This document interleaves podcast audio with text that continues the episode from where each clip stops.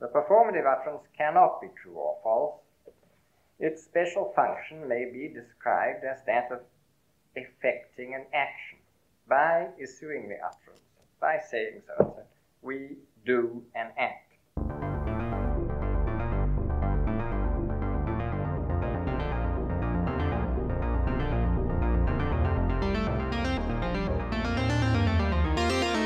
Wir schaffen das.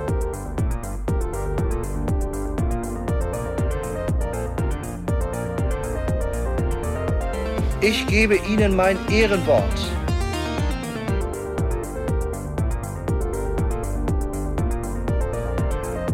Ich liebe doch alle.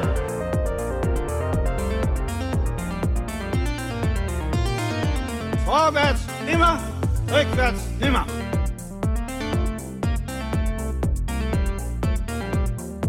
Vielleicht werde ich auch mal eine interessante politische Person in diesem Land. Könnte doch sein.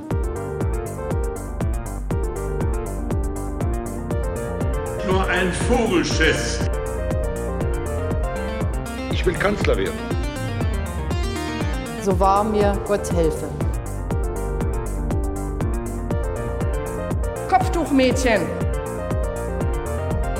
Der Islam gehört zu Deutschland. Holen wir mal eine Flasche Bier. Also du bleibst hier. Slava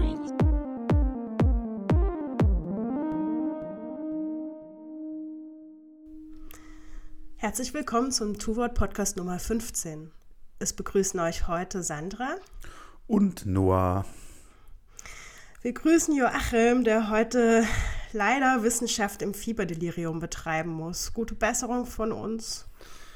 Oh ja, und gute Forschung dort. Ähm, hoffentlich mit äh, sinkenden Kurven. Aber gut, äh, dann sind wir heute auf uns zwei gestellt. Ähm, packen wir es? Ob wir das schaffen, schauen wir mal. Ja. Probieren wir es. Also, unsere Themen heute, wie Wörter in der Schule und was sie über die Lese- und Schreibkompetenz aussagen, sowie die Maschine, mein Schreibkumpel, was sich ändert oder nicht ändert mit Generative AI.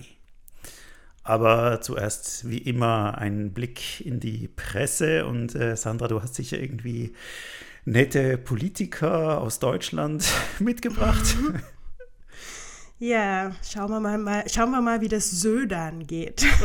also, ja, Bayerns Ministerpräsident Markus Söder ähm, hat sich ja über das Gendern ausgelassen und will gerne an Schulen und Verwaltungen das Gendern verbieten und hat sich in dem Artikel, den wir verlinken, ähm, eben ge- gegen Kritik von Lehrer- und Elternverbänden verteidigt.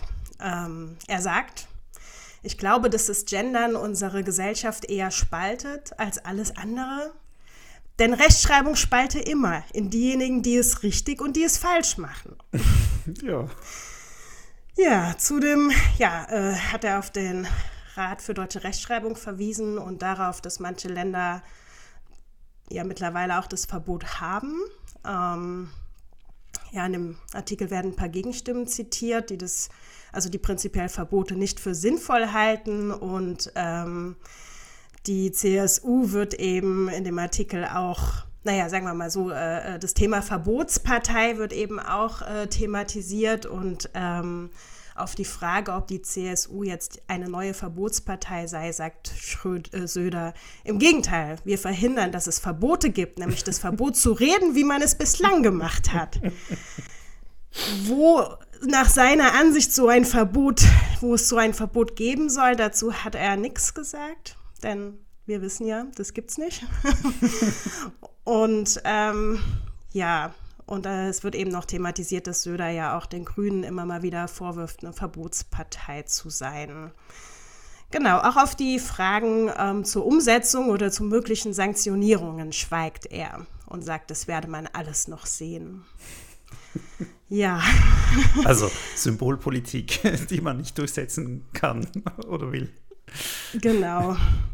So sieht's aus. Ähm, ja, komisch, dass die CSU jetzt auch auf dieses Pferd aufspringt. Ähm, Ja, muss sie ja Äh. eigentlich. Das ist schon fast ein Zwang, dass sie sich äh, des Themas Gendern annehmen, oder? Ich meine, Da, da, muss man ja was dazu sagen, wenn man eher rechts der Mitte steht. Ja, das stimmt.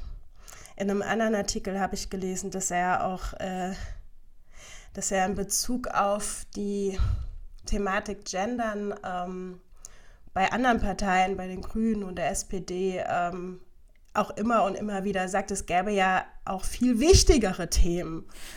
und vor dem Hintergrund ist es besonders interessant, dass er das jetzt gerade bringt, dass es ihm so wichtig ist, dass er ähm, Gendern verbieten will. Unklar ist natürlich auch, was er eigentlich damit meint.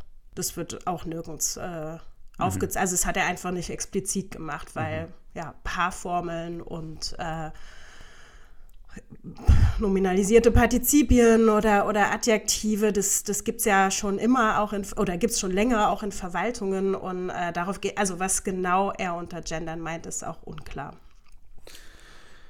Ja, genau. Also dann müssen wir konsequenterweise die Paarformen auch äh, verbieten. Ähm, und die Partizipien sowieso, die sind ja noch viel schlimmer, weil die sind ja so ungefähr. Ich meine, bei den Paarformen, da hast du wenigstens noch ganz klar Männlein und Weiblein, oder? Mhm. Und, bei diesen Partizipien, die Studierenden, das ist ja ganz schlimm, da hast du das überhaupt nicht mehr. Aber ja. er meint wahrscheinlich schon den Stern und den Unterstrich oder so, oder? Man könnte auch sagen, das geplante äh, Stern und Unterstrich im Wortinnern Verbot oder sowas. Ja, ich denke, dass er das meint. Äh, er verweist ja auch auf den Rat für deutsche Rechtschreibung, die ja ausdrücklich auch diese Sonderzeichen im, im Wortinneren nicht empfehlen. Wobei sie es auch nicht verbieten. Äh, also das genau. muss man ja auch sagen. Und, ähm, und die Situation, wie in der letzten, äh, wie nach der letzten Sitzung bekannt wurde, ja auch noch weiter beobachten möchten. Ja, und der Doppelpunkt zum Beispiel ist ja ein orthografisches Zeichen und kein Sonderzeichen darf also mhm. verwendet werden. Ähm, das heißt, dann könnte ich ja einfach mit Doppelpunkt gendern. Gut. Ich weiß gar nicht genau, wie der Wortlaut ist von der Pressemitteilung. Ja, ähm, vom Sie, Rat für deutsche Rechte. Ich, ich, ich, ich glaube, es geht vor allen Dingen um Zeichen im Wortinneren. Ja, ja. Ja, ich habe das tatsächlich diskutiert mit jemandem und äh, das ist schon unklar, weil es eben diese Unterscheidung gibt von Sonderzeichen und orthografischen Zeichen. Und natürlich sind äh, zum Beispiel Bindestriche, die kommen ja auch im Wortinnern vor. Mhm. Äh, und das sind aber orthografische Zeichen und keine Sonderzeichen und deswegen ähm, fein raus. Also kann man mhm. verwenden. Und der Doppelpunkt ist natürlich wirklich auch ein orthografisches Zeichen. Und natürlich ist es eine andere Funktion, wenn ich es eben nicht äh, als äh, ja, Satzzeichen verwende, sondern innerhalb eines Wortes. Aber ja. immerhin, es ist kein Sonderzeichen. ja, das stimmt. Wobei ich habe gerade die Pressemitteilung offen äh, von, das mhm. ist aber die von 2021, die sich, also da hat sich ah. die Empfehlung ja erstmal gar nicht geändert. Da wird der Doppelpunkt mit aufgelistet, dass er eben nicht empfohlen wird ah. ähm, zur ja. Kennzeichnung mehr geschlechtlicher Bezeichnungen. Ah. Ja, das ist. Und wie, ist das, das jetzt äh, politisch? Kann jetzt Söder das einfach, also wird das jetzt einfach umgesetzt äh, oder, oder was passiert jetzt da? Ich glaube, er kann es einfach umsetzen, ja. Mhm. Ähm, die Frage ist eben, äh, welche Sanktionen äh, ähm, dann ja, äh, zu Trage kommen und ähm, ob es nicht, ja, ob das überhaupt ernsthaft so betrieben werden kann. Mhm. Aber er kann es anordnen, dass es in Schulen und Verwaltungen eben ja. dieses Verbot gibt. Ja, ja da braucht es so ein Referendum. Abstimmung. Ja, gut. Ja. Lassen wir den Södern, Söder södern. Ja, schauen wir mal, was draus wird. Du hast was? Ja. Hast PISA-Studie gefunden. Ja, ich finde, Italien muss man wieder reinbringen.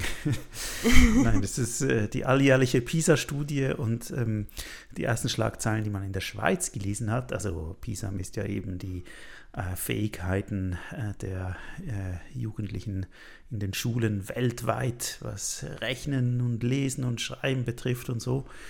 Und äh, die ersten Schlagzeilen, die ich in der Zeitung hier gelesen habe, dazu äh, waren sehr toll. Da hieß es, ja, die Schweizer Kinder sind besser als der OECD-Durchschnitt. äh, sowohl Oh. in Mathe als auch äh, im Schrei, im Lesen. Ähm, allerdings ist es äh, bei beiden so, ähm, dass der, der generelle Trend äh, runtergeht. Äh, das heißt, sowohl der OECD-Schnitt als auch der äh, Schweizer Durchschnitt äh, ist über die letzten Jahre äh, zurückgegangen. Und äh, was das Lesen betrifft, da ist es so ein bisschen auf und ab. 2015 und 2018 war die Schweiz schlechter als der OECD-Schnitt, jetzt wieder besser, aber beides äh, im Sinkflug. Und das ist natürlich nicht das, was man will. Ähm, bei Mathe äh, ist der Abstand zum OECD-Schnitt äh, doch noch größer, äh, aber beim Lesen eben nicht. Äh, das heißt, äh, jeder vierte Schweizer Jugendliche kann schlecht lesen. Und äh, bevor du jetzt Deutschland ins Spiel bringst, nein, ihr seid nicht besser. Ähm, nein, das, äh, genau, die, die Schweiz ist auf Rang 19 und Deutschland ist auf Rang 21. Also trotz, trotz der sprachlichen Schwierigkeiten hier mit Dialekt und so können wir doch noch ein bisschen besser lesen. Als, äh, Ja, vielleicht ja, vielleicht ja gerade deshalb. Ja, ja, genau. Höhere Sprachkompetenz, oder? Das heißt, Genau. dann müsste im Süden Deutschlands die Lesekompetenz auch besser sein als im Norden, oder? So mit Ja, müsste man mal, Alemannisch und ja. Bayerisch und so. müsste man mal kartieren. Ja, genau. Naja, es geht dann die Diskussion los, dass halt äh, die Jugendlichen heute zu wenig lesen, beziehungsweise das falsche Lesen. Das heißt, dass sie ähm, primär gamen, äh, Videospiele machen und dort äh, natürlich schon auch lesen, aber nicht den klassischen Roman. Und äh, dann ist auch so die Frage, naja, was kann man denn machen, um die Leseunlust äh, der Kinder, der Jugendlichen zu steigern?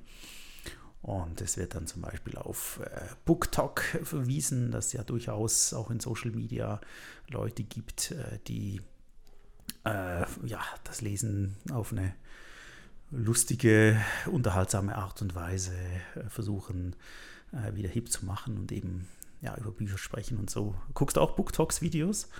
Nein. du? Ja, selten, habe hin und wieder schon mal. Aber ja. Und äh, dann wird natürlich auch äh, gesagt, ja, die digitalen Medien, das Handy, das sei natürlich schuld äh, an der schlechten Lesekompetenz. Wie siehst du das denn? Warum, warum können die Jugendlichen heute schlechter lesen? Ja, ich glaube, das ist sicherlich sehr vielschichtig. Also ich meine, durch, durch, durch Handy, durch neue Medien, durch, ich meine, durch neue alte Medien, durchs Internet, durch äh, äh, all das ähm, lesen sie ja auch mehr. Also äh, ich weiß nicht, ob die Argumentation so, so, äh, so einfach ist, sagen wir es so. Also ich, ich also ich denke schon, dass, dass Jugendliche heute schon viel lesen und auch viel schreiben. Die Frage ist, in welchem Register und ob sie im Register unterscheiden können. Ähm, und ob nicht da ein Ansatzpunkt ist, um ja, diese Registerkompetenz zu schulen. Ja, also ich könnte mir auch vorstellen, dass viel, viel von der Art und Weise, wie, ja, wie in Chats oder so geschrieben wird, dann vielleicht auch auf den Schulkontext übertragen wird. Und das ist natürlich, wäre natürlich ein Problem. Und ähm, andererseits gibt es ja vielleicht noch einen Grund, ähm, warum das jetzt dieses Jahr so schlecht ausgefallen ist, vor allen Dingen auch in Deutschland. Also wenn man an die Schulschließung wegen Corona denkt. Also wird das diskutiert in den, in den Artikeln? Ja, das wird äh, angesprochen, ähm, wobei äh, irgendwie die Meinung ist, dass Corona offenbar äh, nicht so schlimme Auswirkungen äh, hatte, äh, wie befürchtet. Aber trotzdem ist es zurückgegangen. Aber das heißt, ähm, also dann misst der, äh, der PISA-Test einfach das falsche Register.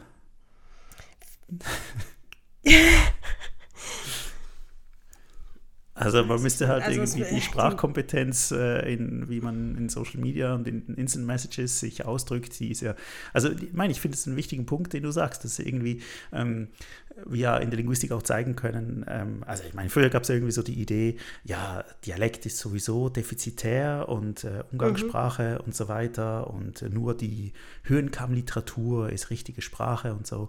Und äh, dann hat man ja in vielen soziolinguistischen Studien zeigen können, dass natürlich äh, auch eine sogenannte Umgangssprache oder ein Dialekt natürlich eine voll ausgebaute Grammatik hat und ähm, äh, eine sehr differenzierte Semantik, äh, aber dass es eben ein anderes Register ist. Und mhm. ähm, ich meine, wenn man irgendwie so beobachtet, wie Jugendliche äh, über Instant Messages kommunizieren, da muss man schon auch sagen, also da braucht es eine recht hohe Sprachkompetenz, dass man das so betreiben kann, wie die das betreiben, die ich jetzt zum Beispiel nicht hätte.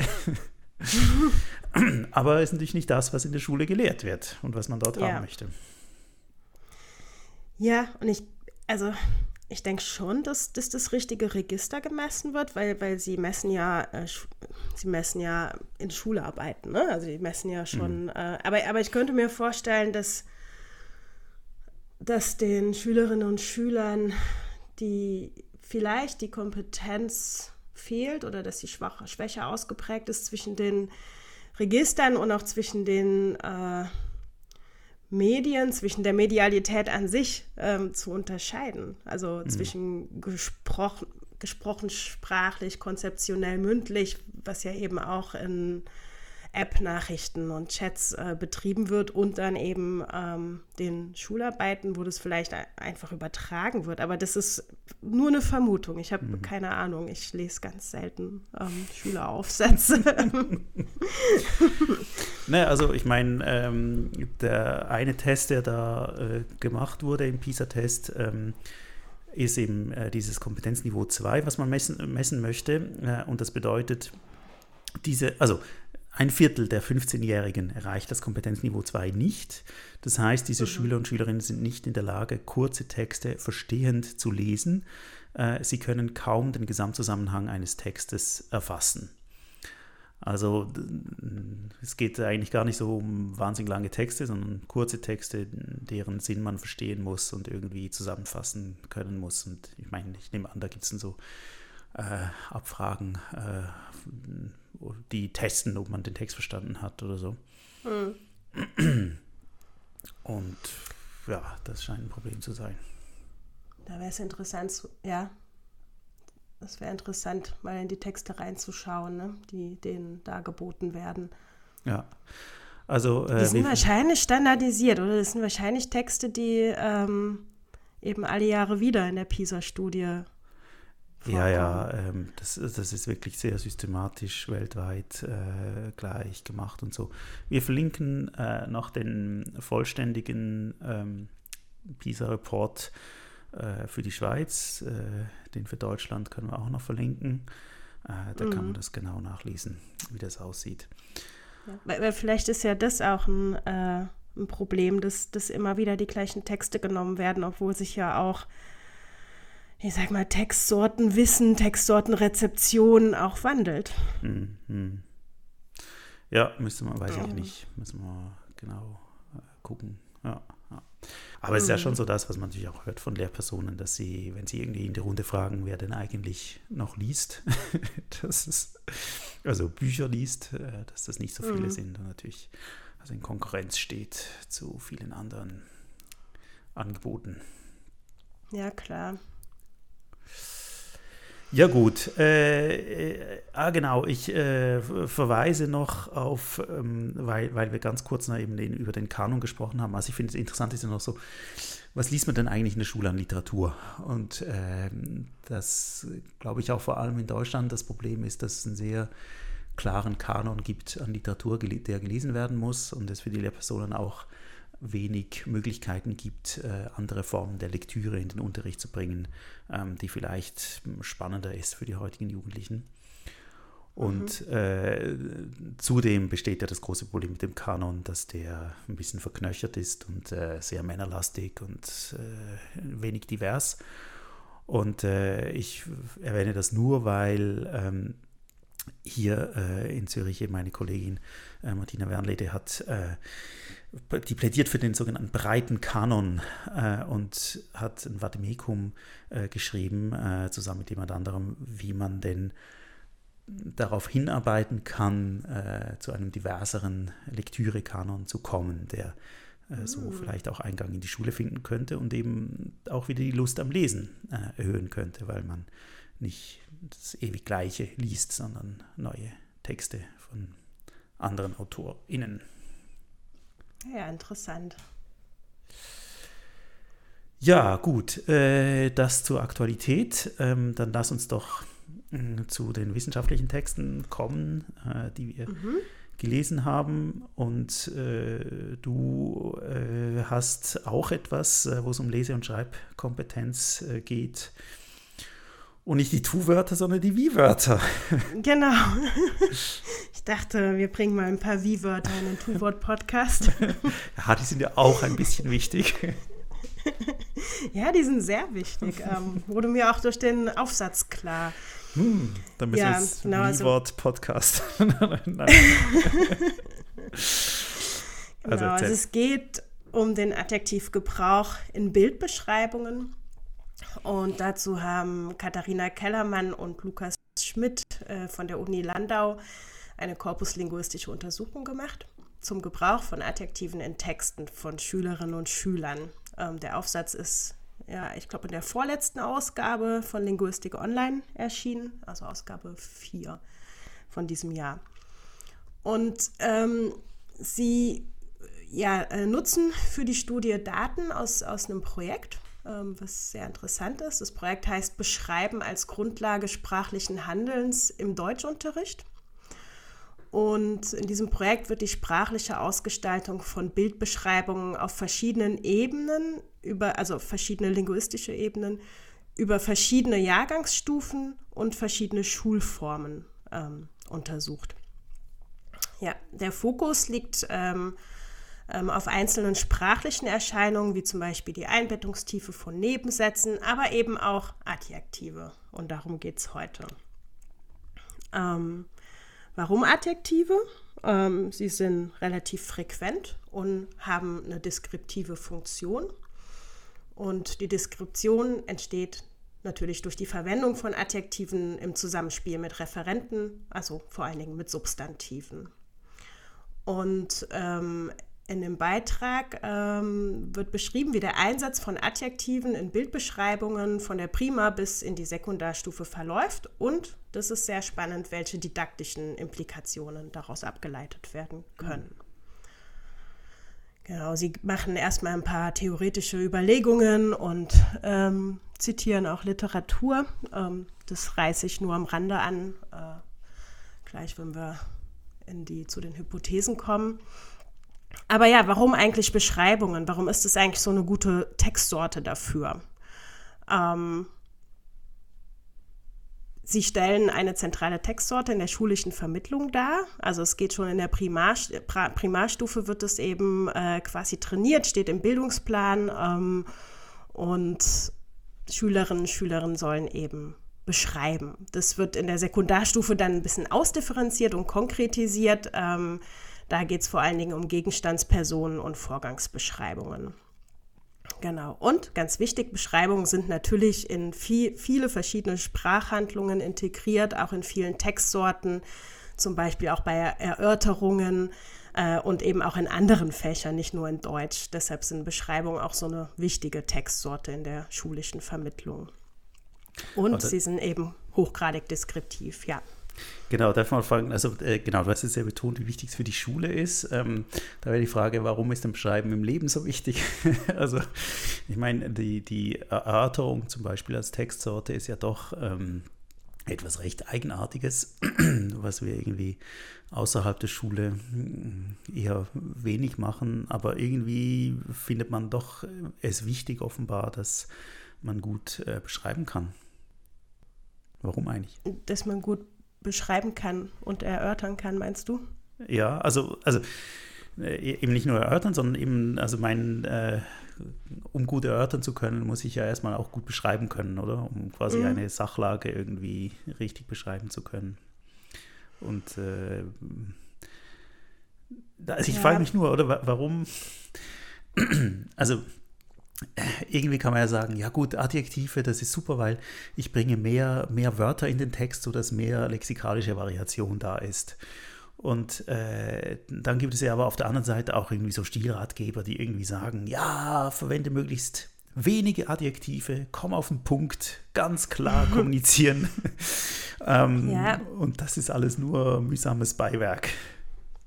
Also ich denke, es gibt ja, man braucht ja eine gewisse Komplexität, um auch äh, Sachen auf den Punkt zu kommunizieren. Und dazu gehören natürlich auch Adjektive. Also sie durch Adjektive werden, werden Dinge, Vorgänge, Personen, Argumente ähm, eben genauer beschrieben also durch Adjektive werden, werden Nuancen auch übertragen. Ähm, und ähm, es ist ja auch ein, ein, Teil der Kognition, um also sowas eben auch zu formulieren, ähm, darzulegen. Und ähm, wenn man jetzt mal von diesen Schulbeschreibungen ein bisschen weggeht, eben auch ähm, Argumente, Vorgänge ähm, für sich klarzukriegen um, ja, es ist ein Teil der, der Bildung eigentlich. Hm.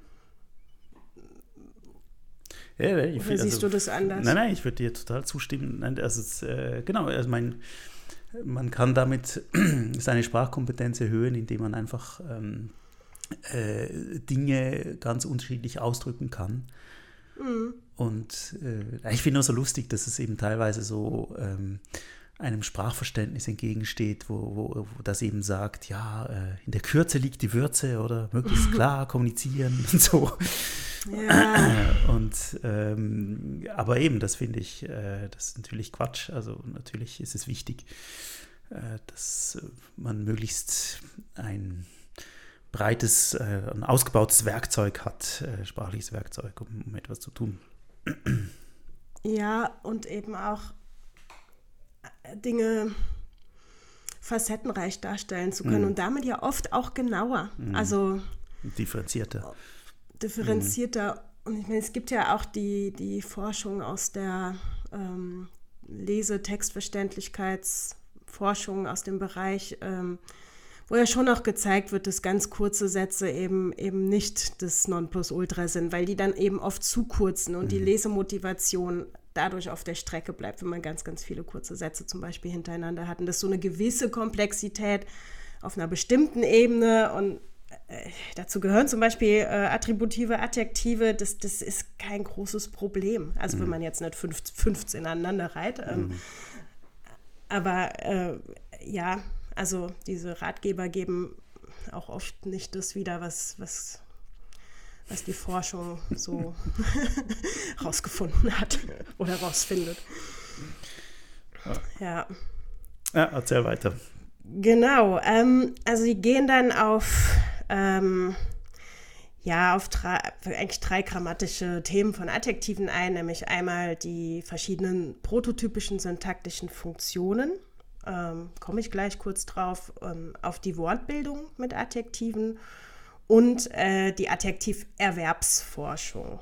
Ähm, ganz kurz zu den syntaktischen Funktionen, die Sie dann auch in, äh, ausgezählt haben. Ähm, dazu komme ich gleich, was genau gemacht wurde. Also es gibt die, das ist eben schon gefallen, in attributiver Funktion. Das heißt, dass äh, ein Adjektiv zu einem nominalen Kern hinzugefügt wird und ähm, eben dadurch Ausdrücke näher spezifiziert und modifiziert werden. Sie sind eigentlich dann ein Teil der Nominalphrase. Also ähm, der große Baum. Genau. Und es gibt sie in prädikativer Funktion. Was wäre das dann nur? Der Baum ist groß. Genau.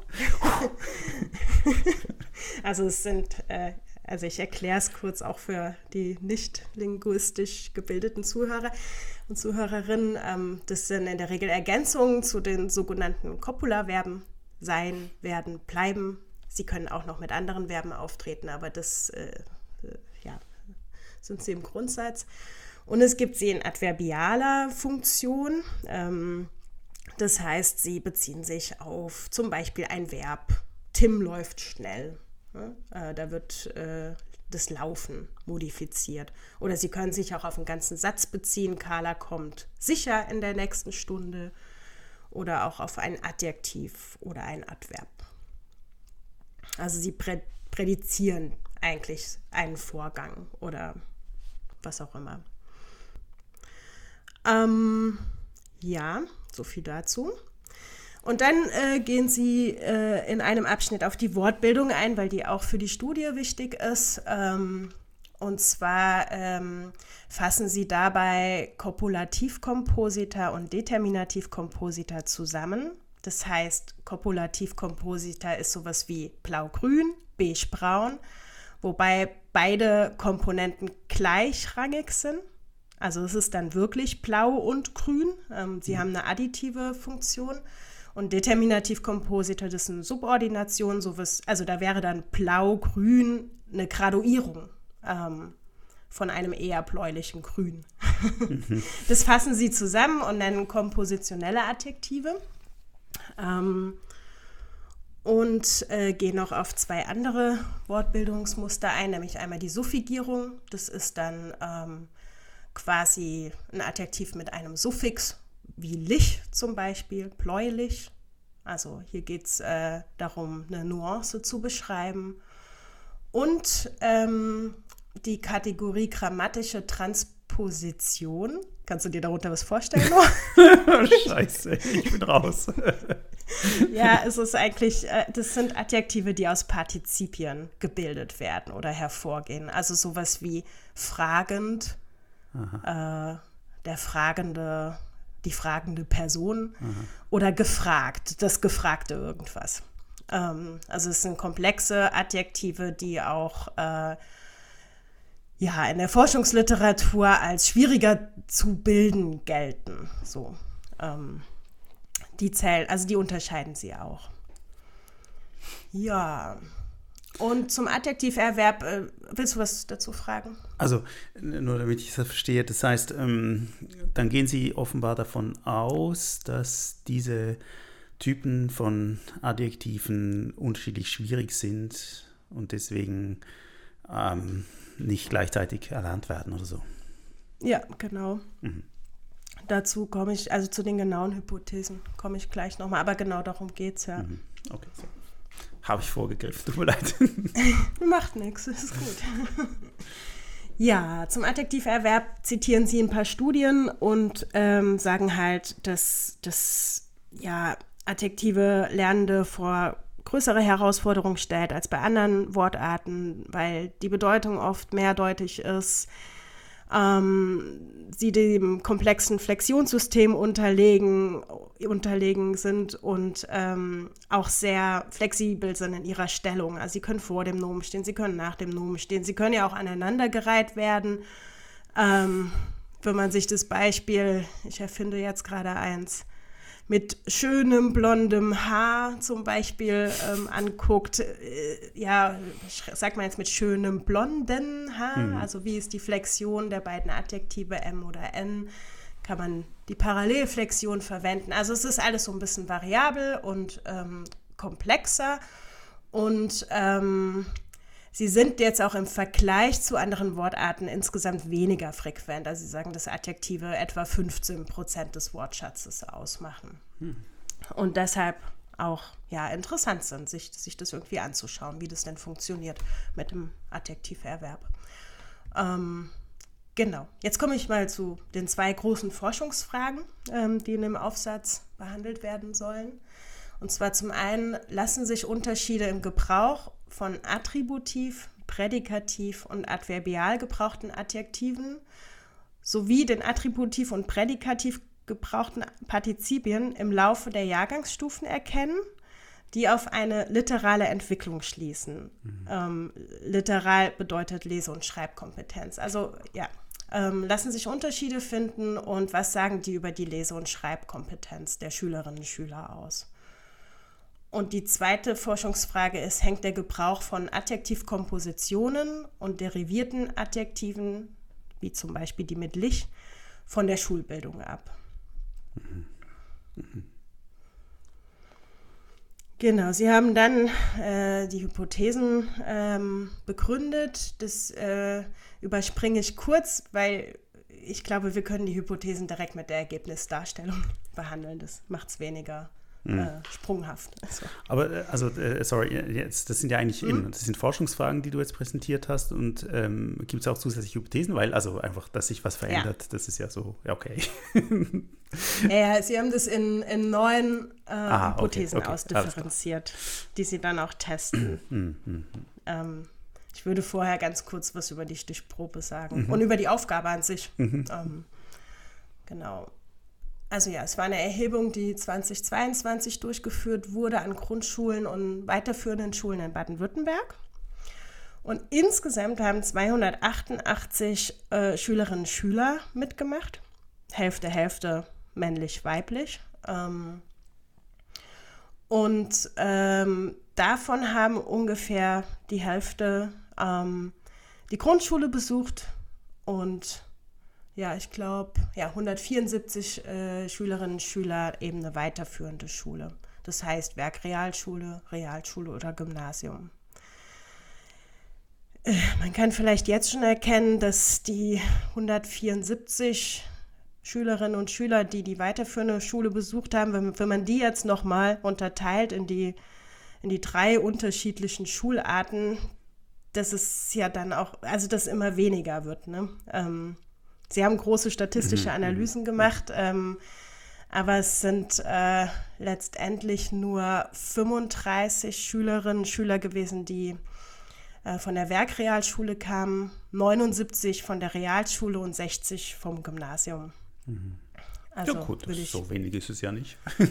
Nö, aber es dünnt sich aus, so genau. Und, und sind Äh, aber dann, also regional, eben, also Baden-Württemberg hast du gesagt, ähm, Mhm. aber ähm, auch von den Schulen her sehr verteilt oder, oder nicht wirklich? Darüber haben sie nichts Ah, gesagt. okay. Hm. Ja, äh, oder ich kann mich nicht erinnern. Ähm, genau. Naja, ist vielleicht auch nicht so wichtig.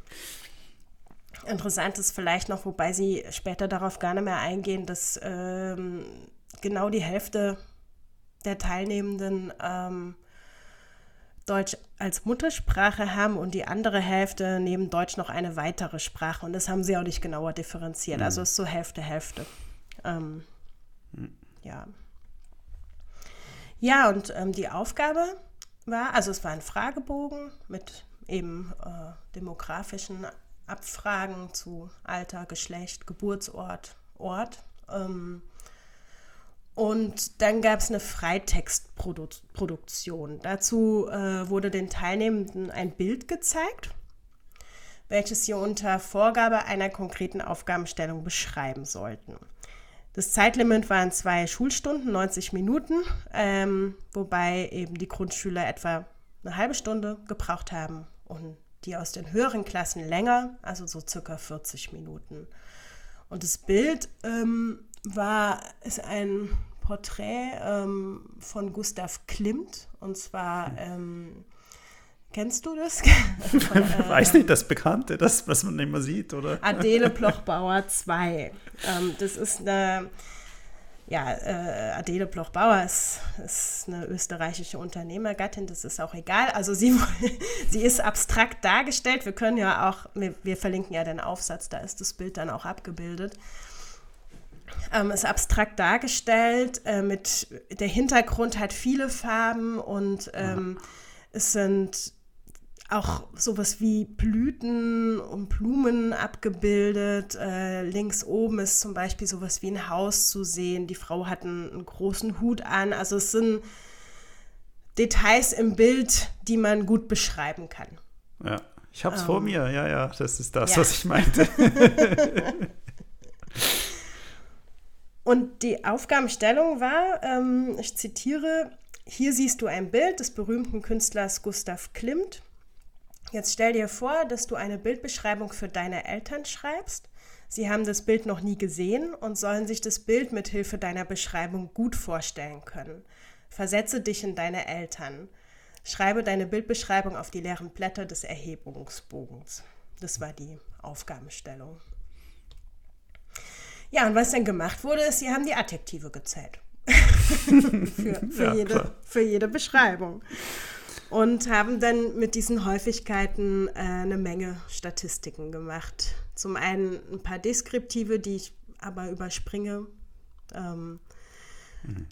Und eben Hypothesen geprüft. Und zwar neun Stück. Und die können wir jetzt gemeinsam durchgehen. oh, aber nur die interessanten. ja, ist, man kann sie auch zusammenfassen. Also. Okay. genau, also die erste Hypothese ähm, bezieht sich auf attributive Adjektive. Also aus Studien zum Adjektiverwerb geht hervor, dass attributive Adjektive zu einem späteren Zeitpunkt erworben werden, was sich unter Umständen auch in den Bildbeschreibungen der Schülerinnen und Schüler widerspiegelt. Und aus der Theorie wird abgeleitet, dass der Gebrauch attributiver Adjektive mit zunehmendem Alter signifikant steigen soll. Mhm. Ja. Wir haben dazu eine äh, lineare Regressionsanalyse gemacht ähm, so wie ich es verstehe, mit genau einer unabhängigen Variable, nämlich Alter, und einer abhängigen Variable, ähm, nämlich Häufigkeit attributiver Adjektive pro Text, also pro Schüler und Schülerin. Und ja, was denkst du? Klingt logisch, oder? Ja, klar, also genau, wir müssen gerade überlegen, warum denn eigentlich, aber genau, also das heißt, äh, also das, äh, der, der bläuliche Hintergrund ist schwieriger zu formulieren, als zu sagen, der Hintergrund ist blau. Ja, genau. Weil du halt auch ähm, morphologisch mehr machen musst und so flektieren und so und ja, okay. Ja, ja, das ist wahrscheinlich so, kann ich mir vorstellen. ja, äh, die Regressionsanalyse zeigt es auch, also ist signifikant. Ähm, mhm ja, was ich hier schon sagen kann, ist, dass, äh, also es klingt, ist auch logisch, ist alles okay. Ähm, ähm, die Regressionsanalyse an sich hat aber eine ganz geringe Varianzaufklärung, also nur 4%. Das ist bei fast allen anderen Analysen, die die machen, auf die wir gleich eingehen, auch so.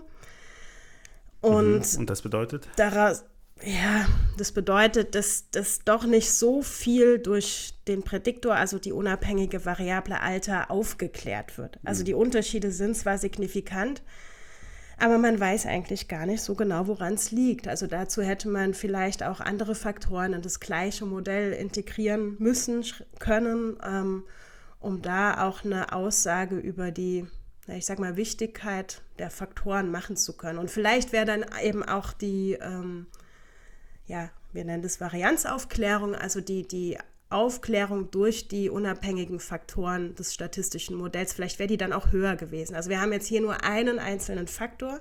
Mhm. Das ist auch so in allen anderen Modellen, die die gerechnet haben. Und ja, haben nur eine Aufklärung von 4%. Also nur 4% in den Daten werden durch, das, äh, durch den Faktor Alter erklärt eigentlich.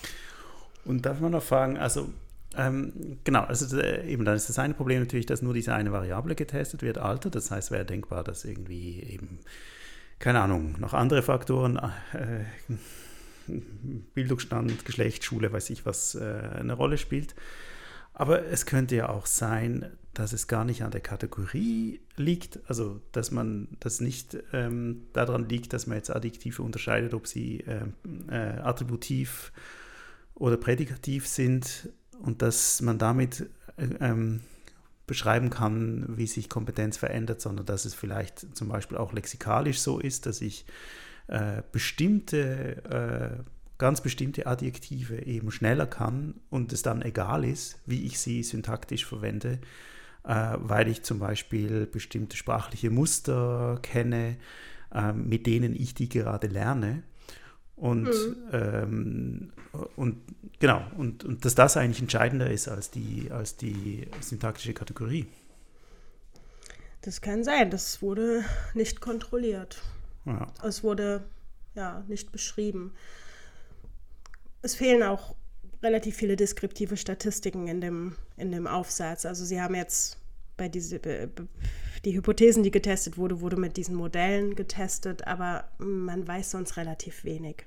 Mhm. Ähm, genau. Was, jetzt komme ich schon zur Methodenkritik, aber eigentlich können wir das jetzt auch hier machen. also was, was mir auch vollkommen un unklar ist, ist die ähm, intraindividuelle Varianz. Sie schreiben zwar in einem Abschnitt, in einem kurzen Abschnitt zur deskriptiven Statistik, dass die hoch ist, Also, dass sie mhm. aus, den, äh, aus der Standardabweichung äh, ähm, rausgelesen haben, dass die hoch sein muss. Sie kontrollieren es aber nicht im Modell, äh, also in keinem der Modelle. Und das, also. das ist ja mö möglich. Also man könnte ähm, durch ein hierarchisches Regressionsmodell quasi die intraindividuelle Varianz von, von jedem Schüler, von jeder Schülerin auch rausrechnen lassen und kommt dann halt so zu sauberen Ergebnissen. Und das ist hier überhaupt nicht kontrolliert. Also es könnte sein, dass, dass eben äh, ein Schüler eines Alter, einer Altersstufe, einer Altersklasse eben besonders viele attributive Adjektive mhm. verwendet und das geht dann halt in die Statistik rein. Mhm. Ja, genau. Es, es, wird einfach viel zu wenig differenziert, weil eigentlich angenommen wird, dass ähm, Alter äh, entscheidend ist, um die ähm, verschiedenen Kategorien der Adjektivverwendung zu erklären. Mhm. Aber man nicht weiß, ob es nicht etwas ganz anderes ist als diese Kategorien und nicht weiß, ob ähm, es ganz andere Faktoren sind, äh, auch ja. innerhalb einer Altersgruppe, die das beeinflussen. Ja, und letztendlich haben sie das eben auch, äh, wir kommen gleich zu den Hypothesen noch, was äh, Schulbildung und, und, und äh, ja, Klassenstufe betrifft. Also das, das wurde immer wieder so gemacht. Es wurde immer nur ein Faktor in das Modell gepackt. Mhm. Zumindest habe ich so mhm. verstanden. Und es, ja, äh, die Modelle werden auch nicht im Anhang aufgeführt. Also man, man blickt da auch nicht so richtig dahinter. Genau, Hypothese 2 äh, bezieht sich jetzt auch noch auf, auf die Häufigkeit ähm, der verschiedenen Adjektive äh, und äh, dem Alter. Und da haben sie eben gesagt, naja, wenn die Verwendung attributiver Adjektive mit zunehmendem Alter steigt, kann eigentlich angenommen werden, dass die Verwendung prädikativ gebrauchter Adjektive in den Jahrgangsstufen zumindest stagniert, mhm. da eben vermehrt attributive Adjektive verwendet werden. Mhm. Und ja, da haben sie keinen Effekt gefunden. Also es gibt keine signifikanten Unterschiede zwischen den Altersklassen und daraus schließen sie, dass die Hypothese bestätigt ist. Ähm, und das ist auch ein bisschen schwierig, denn sie interpretieren einen Nicht-Effekt. ähm, darf man eigentlich ja, nicht machen. Ne? darf man nicht machen, nee. Also ja. Ich meine, die, dazu haben sie eine Tabelle mit deskriptiven Statistiken. Die Mittelwerte sehen alle relativ ähnlich aus. Also man kann es vielleicht schon daraus schließen, aber wenn ein Effekt nicht bestätigt ist, kann man aus dem Nicht-Effekt, sollte man eigentlich keine Schlüsse ziehen, sondern es kann ja noch an anderen mm. äh, Faktoren mm, liegen. Mm, genau. Ja, schlau. Ja, ja. Kommen wir mal zu der Wortbildung. Ähm, genau, Sie haben eine Hypothese zu den Adjektiven gebildet, die aus Partizipien gebildet werden. Und zwar, dass aufgrund der hohen Komplexität äh, angenommen wird, dass die Verwendung von attributiv verwendeten Partizipien, also dieses der fragende Mensch oder die gefragte äh, der, die gefragte Musik, sowas in der Art, ähm, dass diese Verwendung mit steigender Jahrgangsstufe ansteigt und das ist dann äh, die fünfte Hypothese mit steigender Schulbildung. Mhm. Also sie testen hier immer unterschiedlich äh, die Jahrgangsstufe und die Schulbildung. Ja. Ähm, was denkst du, was dabei rausgekommen ist? ja, ja, ja, würde ich auch für plausibel halten, dass das so ist. Ja, ist auch so. Also da haben sie auch ähm, ähm, signifikante Effekte gefunden. Wobei man auch sagen muss, es ist wieder nur diese eine Variable eingegangen. Also in, in dem einen Modell die Jahrgangsstufe, in dem anderen Modell die Schulbildung. Und die abhängige Variable war die Anzahl der Partizipien, der adjektivischen Partizipien. Und wie auch eben ist die Varianzaufklärung mega gering, also 5% und 9%. Aber diskutieren Sie das? glaube ich, wirklich. Hm? Aber diskutieren Bitte? Sie das? Sie diskutieren zum, also die Varianzaufklärung, ähm, die geringe diskutieren Sie nicht. Ähm, sie diskutieren aber zum Schluss, dass, ähm, dass man ja äh, hierarchische Modelle rechnen könnte. mhm. ähm, um zum Beispiel die Faktoren auch ähm, gleichzeitig in einem Modell zu betrachten. Zum Beispiel könnte man ja Schulbildung und Jahrgangsstufe in einem statistischen Modell analysieren, mhm. mhm. äh, wenn man eben ähm, die richtige Methode dazu aus, auswählt. Mhm. Und es macht alles ein bisschen komplizierter und, und man kann eben dann auch diese intraindividuelle Variation kontrollieren. Sie schreiben, dass man das machen kann, aber sie schreiben nicht, warum sie das nicht gemacht haben.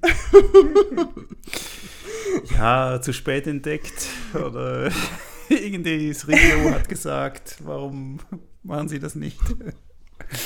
oder das müssen sie doch so machen. Hm.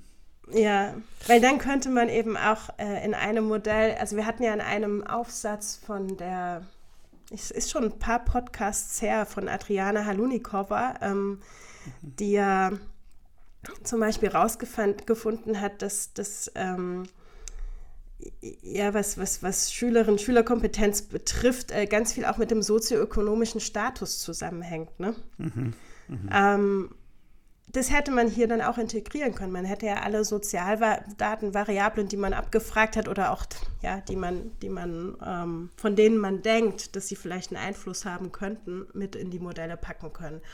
Mhm. Dann hätte man sicherlich eine höhere Varianzaufklärung gehabt und, und auch eine Hierarchisierung der Faktoren. Das wäre ja super spannend gewesen. Ja. Also, ja. Genau. Ja, die, also eine ähnliche Hypothese haben sie in Bezug auf die kompositionellen Adjektive, also ähm, Determinativ und Kopulativ-Komposita. Das heißt, ähm, äh, die Anzahl dieser Art von Adjektive steigt mit steigender Jahrgangsstufe und mit steigender Schulbildung und das ist natürlich auch signifikant, also bestätigt, mhm. wieder in zwei unterschiedlichen Modellen. Und äh, was die Derivation betrifft, ähm, sieht es ähnlich aus. Also ähm, die Anzahl an derivierten Adjektiven, zum Beispiel mit lich, rötlich oder sowas, mhm. ähm, steigt mit steigender Jahrgangsstufe und mit steigender Schulbildung. Mhm. Ja. Hm. Genau. Und äh, das sind so die Ergebnisse, ähm, ganz, ganz grob. ähm, ähm, ja, sie haben leider kein, also wenig deskriptive Statistiken, so dass man sich einen Überblick über die Daten machen kann. Ähm, sie schreiben zwar auch in der Methodendiskussion, dass es äh, viele leere Zellen gibt, also dass nicht für jede Ausprägung Daten vorliegen, dass jetzt nicht für jede Schulklasse Daten vorliegen, für jede, ähm, ja, ähm, mhm und, und, und schreiben, dass das so ist. Sie schreiben aber nicht, wie sie damit umgehen und wo die, die leeren Zellen sind. Das wäre interessant ähm, auch mhm. zu wissen für die Interpretation der Ergebnisse. Mhm. Ja. Sie diskutieren aber auch die Ergebnisse und das finde ich gut. Mhm. Ähm, sie ähm, beziehen sich äh, in einem Aspekt der Diskussion darauf, ähm, auf die, eben auf die attributiv verwendeten Adjektive und dass der Gebrauch steigt mit ähm, höherer Schulbildung, höherem Alter und sagen eben, dass, ähm, naja, je häufiger die, diese verwendet werden, desto komplexer sind ja Sätze, desto integrativer sind Sätze und desto näher befinden sie sich am Pol der Distanzsprache und sagen, nein, das ist ja positiv, da eben äh, vor allen Dingen die Schule auch die Aufgabe hat, ähm, distanzsprachliche Register auf und au auszubauen, mhm. was ja mit Bildungssprachlichkeit assoziiert wird. Genau, das ist so ein Aspekt. Ähm, Sie sagen aber auch, ähm, also ne, das passt ja dann auch äh, äh in die Zunahme der attributiven Partizipien und der komplexen Adjektiven und so weiter. Ähm, sie sagen aber auch, dass es natürlich ein Problem ist, ähm, denn letztendlich haben eben dann nur Schülerinnen und Schüler ähm, mit einer höheren Bildungsstufe überhaupt die Möglichkeit, diese Register auszubilden und sagen, naja, da sollte vielleicht in der Schule dann mehr ein Fokus drauf gelegt werden, auch in den unteren, also auch in den, ähm, ja, auch in, in den, in allen Schul Klassen und in allen Bildungsniveaus sozusagen. Mhm, mh, mh. Genau. Damit eben das Ausdrucksinventar erweitert werden kann und auch flexibilisiert werden kann. Also gut, dass Ja. man in der Primarschule das vielleicht noch nicht äh, voll ausgebaut hat, ist, ist irgendwie okay, aber das Problem ist dann nachher, wenn, wenn die Schultypen sich aufsplitten und dann die einen einfach länger in die Schule gehen oder ins Gymnasium gehen und die anderen nicht und dann unterschiedliche Kompetenzen entwickeln. Genau. Das sind so die didaktischen Implikationen, die sie daraus ziehen. Eben, ähm, dass man einen stärkeren Fokus auch auf die Adjektive legen sollte und nicht nur auf die Nominalkomposita, die sowieso schon behandelt werden und als bildungssprachlich gelten, sondern eben auch auf die Adjektivkomposita und die Bildung, auch auf die Verwendung attributiver Adjektive, um so eben äh, ja auch distanzsprachliche Register zu üben, auszubauen und hier eben auch äh, Wechsel, ähm, ja, eine Kompetenz darüber zu ermöglichen. Und sagen auch, also ganz besonders eben auch auf die Partizipien, ähm, die, wie Sie sagten, den Wortschatz auch erheblich erweitern. Ähm, Ja, das sind so die Implikationen. Also äh, eigentlich total interessante Daten, die Sie da erhoben haben. Ähm, die Analyse selber fragwürdig. Äh, haben Sie denn die Daten veröffentlicht? Nee, Ach. Ich meine, das wäre doch jetzt eigentlich, also wenn jetzt, jetzt müsstest du ran, oder? Und müsstest eine ordentliche hierarchische Regressionsanalyse machen, um, weil die Daten sind ja eigentlich schon toll, was die, was die da Die sind eingesammelt total haben. toll. Ich finde auch die Studie toll. Ich, ich glaube denen auch, dass, dass die, ähm, ja, dass, dass da die signifikanten Kontraste, also ich meine, es klingt ja auch logisch und, und ähm, das ist sehr hypothesengeleitet. Ich finde, es ist sehr sauber gemacht. Ich glaube, ich glaube das auf jeden Fall auch, was da rauskam. Ich denke nur, es wäre viel interessanter, die ganzen Faktoren im Vergleich in ein Modell zu packen und die eben auch im Vergleich zu interpretieren.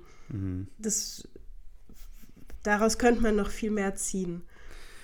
Ja, und ich fände schon noch spannend, eine Verknüpfung mit der lexikalischen Ebene oder mit so ähm, von einer phraseologischen Sicht. Also das zu erwarten wäre beispielsweise, dass eben unabhängig von den äh, Kategorien äh, der Adjektive äh, gewisse Phraseme, also gewisse Routineformeln schon früher bekannt sind äh, und dann auch Anwendung finden. Ähm, und dass es aber an bestimmten auch ja, Lexemenwörtern liegt, die ja, und, und, und also ob das, ob das mit reinspielt, das fände ich schon auch noch spannend. Ja. Ich meine, dazu müsste man dann, äh, könnte man ja machen. Äh, Genau, die, die Texte ja im Nachhinein annotieren und Ja. ähm, die Lexik auch mit als Faktor einfließen lassen. Oder Frequenz, Frequenzklassen der Ja, ja, ähm, genau. verwendeten Wörter. Ja, genau. Ähm, das wäre total spannend, ja. Ja, ja. Okay, also Ja. äh, die muss man anfragen, dass sie die Daten veröffentlichen. Ich meine, es gibt ja eigentlich keinen Ja. Grund, dass sie die Daten nicht veröffentlichen und äh, gehört ja sowieso zur guten Praxis heute, dass man die Daten immer mitschickt oder publiziert. Genau, und Sie sagen auch, also Sie machen schon auch, ähm, äh, ja, Sie nennen das, glaube ich, Limitationen in Ihrem Aufsatz, also machen schon so eine kleine Methodendiskussion, sagen auch, dass Sie zum Beispiel den äh, Einfluss des Spracherwerbs noch nicht berücksichtigt haben, auch, auch die Erfahrung, die, äh, die ja sicherlich sehr unterschiedlich ist bei den Schülerinnen und Schülern und dass man dazu auch Prätests machen könnte, dass man nochmal die Zweitsprachlerinnen und die Fremdsprachlerinnen unterscheiden könnte. Ähm, und auch nochmal eine, also mehrere Textsorten berücksichtigt, weil letztendlich beziehen sich die Ergebnisse natürlich nur auf die Bildbeschreibung. Also, Ja. Ja. Ähm, genau. Ja, aber du hast recht. Lass uns mal den Datensatz anfragen und was draus machen. Ja, das ist ja gute wissenschaftliche Praxis, dass mal jemand äh, eine interessante Idee hat, äh, Daten holt, äh, dann eine Studie macht und dann kritisiert man das und findet, man könnte es doch besser machen und, und so weiter. Ja, dann wird es immer besser. Genau. Ja. Okay, lass uns mal zu deinem Paper übergehen. Okay. Die Maschine, mein Schreibkumpel. Ich bin gespannt. Ja, äh, wie schreibst du Texte? Mit dem Computer. okay. Und wie mit dem Computer? Word? Es kommt drauf. Ja. Mhm. in der Regel ja. Ah, du bist nicht. Äh, du, Oder LibreOffice. LibreOffice. Ah, du warst nicht mal, warst nicht mal LaTeX-Fraktion. Nee. Team LaTeX. Also ich habe das zwar schon verwendet, wenn ich mit Leuten zusammenarbeite, die das verwendet, aber ähm, wir am IDS, ähm, ja, die meisten von uns mhm. schreiben halt doch noch in Word. Ähm. Und dann äh, hast du, okay, Word oder LibreOffice oder sowas und dann äh, Zitationsbibliografie-Software oder so? Ja, auch. Zotero. Integriert, okay. Und äh, hast du das Gefühl, du bist ähm, Herrin über deinen Text ähm, oder macht die Maschine was? Hindert sie dich? Auf welcher manchmal? Ebene meinst du das jetzt? Meinst du das jetzt auch so auf sprachlicher Ebene oder auf Alles. Ähm, Formatebene? Ähm, nee, wirklich. ja, den, nein, also je nachdem, wie lang der Text ist, ist es schon eine Herausforderung. Mhm. Was denn? Ähm, also zum einen, was das Format, Formatieren natürlich äh, betrifft, also da macht äh, Word einfach schon auch echt komische Dinge, vor allen Dingen, wenn die Texte länger werden. Mhm. Ähm, und also ich schalte zum Beispiel bei langen Texten alle Funktionen aus und formatiere im Nachhinein selber. Also ich lasse es nicht hm. Word unterstützt machen. Das mhm. mache ich nur bei kürzeren Texten. Mhm. Da funktioniert es auch gut. Aber und, manchmal ähm, hilft dir Word auch ein bisschen. Ja, ja, bei kürzeren Texten auf jeden Fall. und dann gibt es natürlich die Rechtschreibprüfung. Ja. Und die äh, hilft manchmal. und manchmal muss man sein eigenes Lexikon aufbauen. Aber du bist auch froh, dass du nicht mehr mit der Schreibmaschine schreibst. Sehr froh. Und äh, so ChatGPT und so, äh, unterstützt dich das beim Schreibprozess? Ähm, ich habe da jetzt so die ersten Erfahrungen mitgemacht oder ich habe es aktiv äh, jetzt zum ersten Mal äh, ausprobiert. Ähm, ich habe schon mal ein Abstract schreiben lassen über ChatGPT. Ähm, das hat erstaunlich gut funktioniert. Mhm. Also, also man, ja, ja natürlich äh, geht man da nochmal drüber und ähm, ähm verändert nochmal Nuancen. Mhm. Ähm, in der Tat fände ich ChatGPT gerade beim Skripten, also bei mhm. äh, äh, ja, Skripten mit R, also mhm. ähm, wenn man zum Beispiel eine Funktion gerade nicht parat hat oder nicht kennt, dann frage ich ChatGPT und meistens kommt eine Antwort, mit der ich zumindest was anfangen kann. Mhm. Und äh, was Übersetzungen betrifft, ähm, mhm. das mache ich aber mit DeepL. Aber mhm also das hilft enorm. Ja, also dann ist der Computer doch so eine Art Schreibkumpel, der dich manchmal nervt, aber manchmal auch unterstützt. Auf jeden Fall. ähm, also mehr unterstützt als nervt. Ja. Äh, das, das ist so die, die Perspektive, die Thorsten Steinhofer einnimmt. Ähm, er hat äh, einen Text geschrieben, der Computer schreibt mit, in Klammer, äh, digitales Schreiben mit Word, WhatsApp, ChatGPT und Co. als Co-Aktivität von Mensch und Maschine. Äh, ist erschienen im äh, Medien im Deutschunterricht. Er hat aber äh, noch ein zweites Paper dazu geschrieben, was äh, im Preprint noch ist. Und ja, er interessiert sich eben genau für diese Konstellation, äh, natürlich, wie wir eigentlich zusammen mit Computern oder mit Maschinen äh, schreiben. Äh, er ist auch, äh, macht Schreibforschung, Schreibdidaktik äh, und so. Und ähm, natürlich ist äh, so quasi der oder ein wichtiger Punkt jetzt, was wir erleben mit Generative AI, also den Large Language Models und ChatGPT und Co., äh, die ja auch verwendet werden, um eben äh, Texte äh, zu schreiben, äh, so dass eigentlich immer mehr sich die Frage stellt, wie funktioniert das eigentlich, dass wir eben nicht mehr als Menschen alleine äh, einen Text schreiben, sondern das mit hochgradiger Unterstützung eines Computers und von Software und so weiter tun.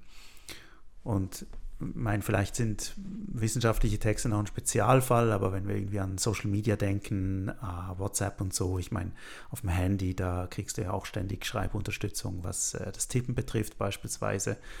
Uh, und äh, es werden äh, Emojis vorgeschlagen, die gerade passen äh, und so weiter. Äh, also, dass es vielleicht eben doch so ein bisschen die Erfahrung ist, dass wir eigentlich gar nicht selber entscheiden darüber oder nur alleine entscheiden darüber, was geschrieben wird, sondern dass äh, der Computer eigentlich mitschreibt äh, bis zu einem mhm. gewissen Grad.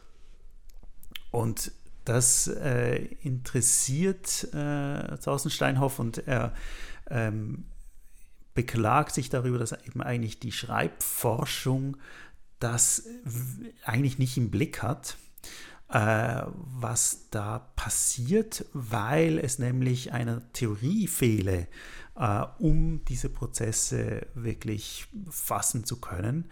Äh, also wie äh, der Computer äh, das Schreiben beeinflusst. Und zwar sei das deswegen der Fall, weil bisher die Schreibforschung äh, den Computer als ein vom Menschen beherrschtes Textproduktionswerkzeug einschätzt. Also das heißt, dass wir irgendwie immer noch so die Idee haben, ja, das ist einfach ein Tool, ist einfach ein Werkzeug und das nutze ich halt, um irgendwie einen Text zu schreiben, aber ich bin es ja, der den Text äh, schreibt. Mhm. Und er argumentiert, dass das die falsche Sicht sei und dass äh, man eben eigentlich erstens den Computer als komplexes Hardware-Software-Ensemble verstehen müsse. Also eben, wir haben ja darüber gesprochen, oder wie, wie vielfältig das ist. Du hast irgendwie Word, äh, aber dann hast du auch einen bestimmten Computer, auf dem das läuft, wo es dann vielleicht Probleme gibt oder wo Word eingebettet ist äh, in andere Software. Ähm, oder ich meine, wenn wir an kollaboratives äh, Schreiben denken, äh, Microsoft Teams oder Collab oder weiß ich was alles. Ähm, dann äh, brauche ich eine Internetverbindung dazu und wenn diese nicht funktioniert, äh, dann habe ich auch wieder ein Problem und so weiter. Also dass ein komplexes Hardware-Software-Ensemble ist ähm, und äh, dass der Computer eigentlich ein Partizipant ist, also nicht ein Werkzeug, sondern wirklich ein Partizipant, ähm, das auf unterschiedlichen Aktivitätsniveaus mit dem Menschen koagiert äh, indem es sogenannte Gebrauchssuggestionen aussendet ähm, und wir quasi gemeinsam eine Praktik des Schreibens äh, haben. Ähm, mhm. Und er äh, sagt dann auch, dass er eben äh, vom Computer spricht und nicht vom digitalen Medium, also was in der Schreibforschung irgendwie oft äh, der Fall ist, dass man sagt, ja, digitale Medien verändern das Schreiben.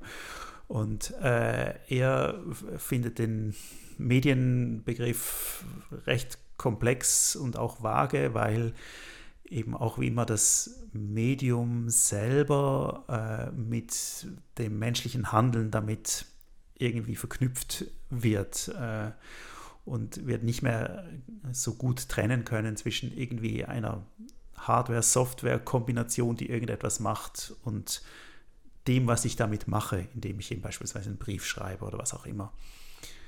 Und deswegen äh, spricht er einfach äh, von, von Computern, äh, aber eben verstanden als diese Software-Hardware-Konstellationen. Ähm, oder noch abstrakter kann man natürlich von Schreibartefakten sprechen, äh, was er macht. Mhm. Und da wäre dann halt auch der, die Schreibmaschine beispielsweise wäre auch, auch dabei, natürlich. Ähm, Genau. Und natürlich ist das, also das Argument ist auch, dass das keine neue Sache, dass wir äh, so stark mit, einem, mit einer Maschine koagieren, ähm, sondern äh, das ist etwas, was weit zurückgeht. Ähm, und äh, wenn wir zum Beispiel eben denken an die Schreibmaschine, ähm, dann äh, gibt es ja auch diese berühmten Aussagen von Nietzsche, der eben Ende des 19. Jahrhunderts äh, mit einer der ersten in Serie hergestellten Schreibmaschinen äh, geschrieben hat, äh, der Skrivekügel und äh, die eigentlich verwendet hat, weil er Probleme mit dem Sehen hatte und äh, Migräneattacken und weiß ich was. Und deswegen ähm, dann eigentlich im Vergleich zur Handschrift ähm, Schreiben von Hand es möglich wird, wenn ich die Tastatur der Schreibmaschine kenne, dass ich im Prinzip auch blind damit schreiben kann. Und das ist natürlich mm, ja, ein riesiger Vorteil. Gleichzeitig ist auch klar, dass wenn ich das tue, äh, ich natürlich auch Probleme habe und, und die, diese Schreibmaschine ähm, ja manchmal nicht das macht, was ich möchte und so. Und darüber hat sich ähm, äh, Nietzsche durchaus auch beklagt. Äh, also das ist äh, so, ja, beides halt ist genauso, wie du vorher eben über den Computer gesprochen hast. Einerseits eine tolle Hilfe ist, aber manchmal eben nicht das macht, was man möchte und da muss man irgendwelche Tricks finden, um es anders zu machen und so weiter und so fort. Ja, ich äh, kann ich kurz eine ja, Frage ja, ja. stellen. Also du hast gerade eben gesagt, dass er sagt, naja, es, es ist ja keine neue Sache, Mhm. äh, gibt es ja schon immer und so weiter und so fort. Hm. Also hat es denn mit ChatGPT und den Large Language Models und so weiter, die, die ja doch jetzt auch komplette Texte für uns schreiben können, ähm, je nach Input, aber nicht doch eine neue Dimension bekommen, oder? Also, dass, dass man Textkorrekturprogramme hatte oder so, okay, das ist das, das eine, aber dass, dass Computerprogramme oder Computer, je nach, um in seiner Terminologie zu bleiben, ähm, ähm, aber doch selbstständig komplette Texte ähm, produzieren können mit unterschiedlichen Registern in unterschiedlichen Stilen, ähm, je nachdem, was man eben als Input, als Aufgabe gibt das finde ich ja doch schon eine, eine, neue Dimension auf jeden Fall. Mhm. Ja, genau. Also ähm, er argumentiert äh, mit diesen Aktivitätsniveaus. Also natürlich sagt er, dieser Partizipant, äh, Computer, ist nicht immer gleich präsent und äh, gleich aktiv. Also das heißt, er kann ähm, sehr stark eingreifen, äh, dann macht er eben sehr viel und ich mache als Mensch recht wenig ähm, oder es kann umgekehrt sein oder irgendwo dazwischen. Und deswegen würde er, glaube ich, argumentieren, dass es nicht quasi qualitativ was Neues ist, aber dass natürlich ein System, das mit Large Language Models funktioniert und das zum Beispiel dann eben auch eingebettet ist in, in, eine, in eine Textverarbeitung, dass damit natürlich ein extrem hohes Aktivitätsniveau des, des, des partizipanten Computers möglich ist. Oder? Und ich, ich dann als Mensch eigentlich nur noch so ein bisschen steuere und sage, ja, ein bisschen prompte und sage, ja, mach das, mhm. oder? Und dann wird das gemacht und so. Aber ja, ich finde, die Frage ist natürlich, ob man jetzt sagen muss, okay, ähm, da gibt es da gibt's jetzt so ähm, systematisch äh, hohe Aktivitätsniveaus des Computers, mhm. dass sich qualitativ etwas verändert in der Art und Weise, wie, wie man schreibt. Ja. Mhm. Ähm, Genau, ich muss vielleicht äh, noch so ein bisschen einen theoretischen Hintergrund ähm, geben, den er macht.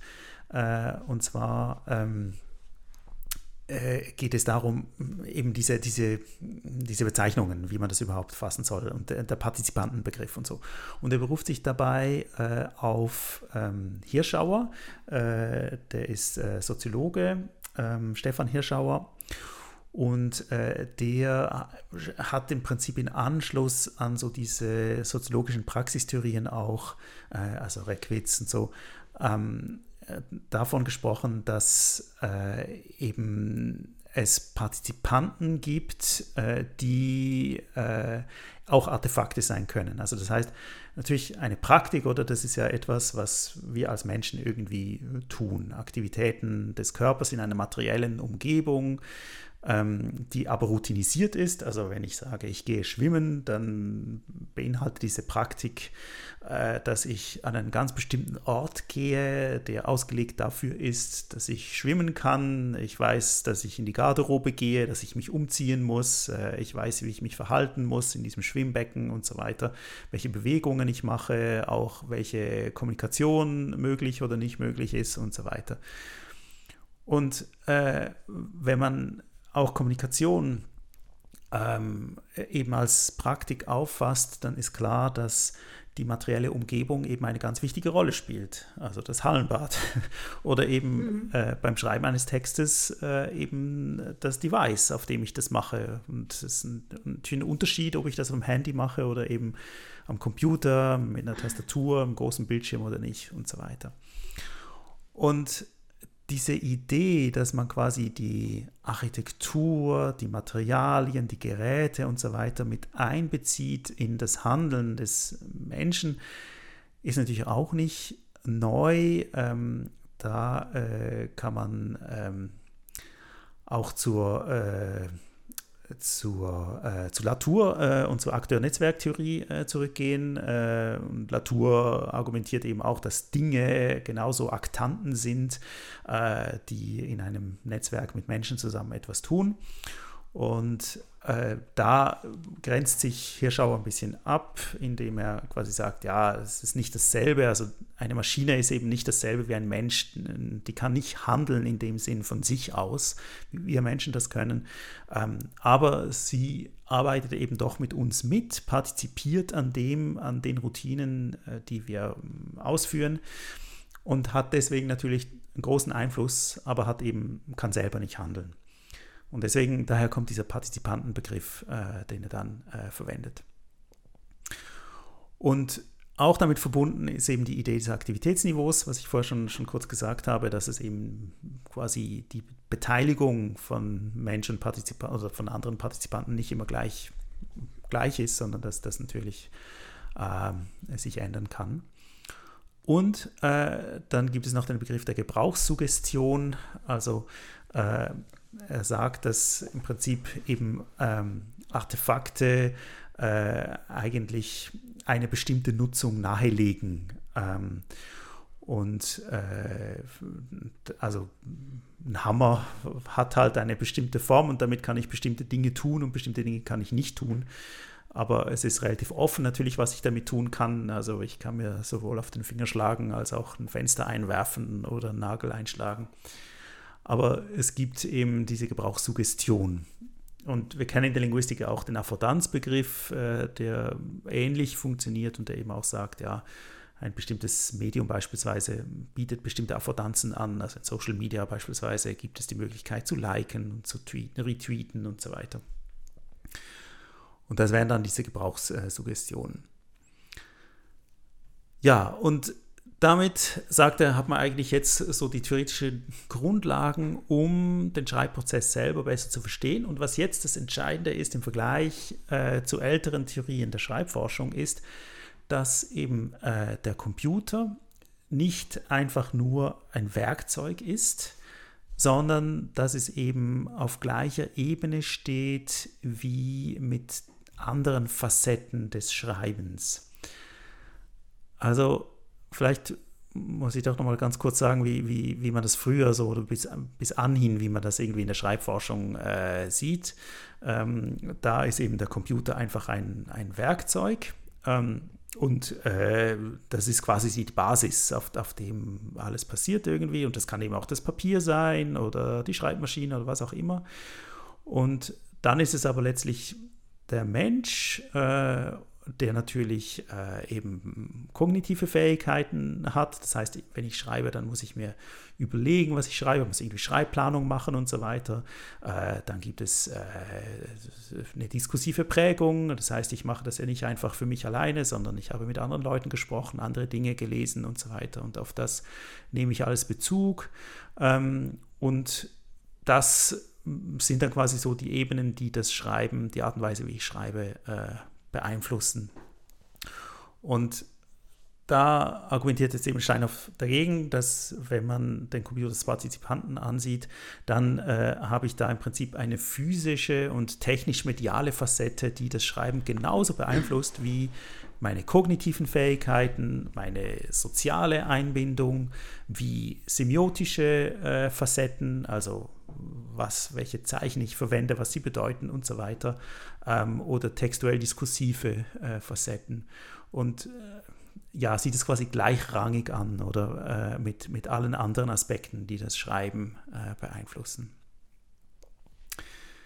Ja, und dann ist so die ja letztlich äh, die Idee, dass mit dem im Hintergrund ich einfach auch besser verstehen kann, erstens, was passiert bei diesen Schreibprozessen, wie eben, wie bedeutend so eine Computer, Software, Hardware-Konfiguration ist beim Schreiben, wie stark äh, mich das beeinflusst, äh, dass ich das wirklich ernst nehme. Und es zeigt aber auch gleichzeitig so eine historische Kontinuität, dass nicht alles neu ist, sondern dass es eben auch etwas ist, was, was schon länger äh, so ist.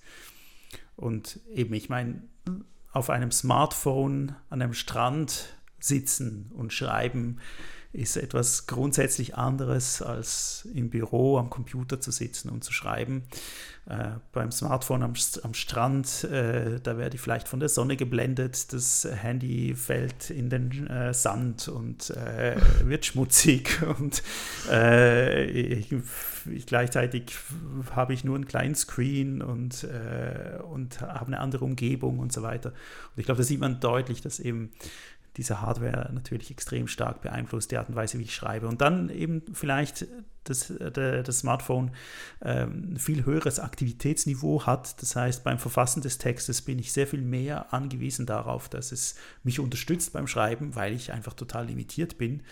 Ähm, und dann eben Dinge vorschlägt und so weiter, was ich schreiben kann, standardisierte Antworten und so weiter. Während, äh, wenn ich eben an meinem wissenschaftlichen Text sitze im Büro, äh, ich vielleicht äh, doch noch viel stärker äh, beeinflusse, was und wie mm. ich mhm. schreibe. Ja, ich finde, das klingt total plausibel. Also, Gell? wenn man sich überlegt, dass, ja, wenn man sich überlegt, dass das ja auch, ich meine jetzt der, vielleicht kann man ja, mh, mm, also ich habe eben gesagt, es ist halt ja vielleicht eine neue Dimension mit ChatGPT und so weiter mhm. und so fort, ähm, weil es eben auch den gleichen Text, den gleichen Inhalt stilistisch unterschiedlich schreiben kann durch die Maschine. Aber letztendlich hatte, hatte vielleicht die Umstellung von äh, handschriftlicher Textproduktion auf, auf die Schreibmaschine und dann nochmal von der Schreibmaschine auf den Computer einen, einen ähnlichen Effekt. Mhm. Also wie jetzt äh, die mhm. Umstellung von einem Textverarbeitungsprogramm und das Schreiben und Herstellen von Texten mit ChatGPT. Mhm. Und das ist, das ist, also da muss man das textuell-diskursive mitdenken und ja. das physische und das kognitive und das sozial, also es gehört alles dazu. Ja. Und das überzeugt mich schon, ja. Ja, ja oder ich meine, wenn du an, an die Erfindung des Buchdrucks denkst, ich meine, das hat so krass die Art und Weise verändert, wie wir schreiben und lesen. Mhm. ähm, und also ich meine, das wurde ja vielfach beschrieben und, und äh, historisch erklärt, was, was das alles für Folgen hat. Ähm, aber genau, ich würde auch sagen, äh, die, die Schreibmaschine und dann schon der Computer mit der Idee auch der digitalen Codierung alles, allen Schreibens ähm, und die Verdatung, ich glaube, das sind ganz wichtige Stationen, äh, was, was passiert äh, und wie eben Schreiben verändert wird. Und, wir schreiben und letztendlich auch die Rezeption und dann sind wir wieder bei der PISA-Studie ähm, ja. von, vom Anfang also dass, dass vielleicht auch die Texte, die, die im Rahmen so einer Studie gelesen werden, sich auch verändern müssen, dass man das nicht konstant halten kann, obwohl man das natürlich gerne konstant halten würde, weil, weil dann einfach die Ergebnisse sauberer sind und man dann auch immer das Gleiche, mhm. also mhm. scheinbar das Gleiche gemessen hat, aber mhm. man misst nicht das mhm. Gleiche, wenn sich, ähm, mhm. ja, wenn sich die diskursiven Gegebenheiten ändern. Ja, genau, eigentlich die Frage, oder, wie wir eigentlich in Zukunft äh, lesen werden. Ich meine, es ist nur schon ein Unterschied, ob du eben deinen E-Reader hast ähm, und dort beispielsweise, wenn du einen fremdsprachigen Text liest, äh, eine Übersetzung dir anzeigen lassen kannst oder eine, eine, nur eine Worthilfe oder so. Äh, mhm. Das ist natürlich eine andere Art von Lektüre und dann hast du vielleicht eben noch die, die KI im Hintergrund, die dir irgendwie einen Absatz äh, zusammenfasst äh, oder irgendwie anders gliedert oder so. Das heißt, Lesen wird sich auch dramatisch verändern. Ähm, also, und notabene hat sich schon dramatisch mhm. verändert in den letzten tausend Jahren.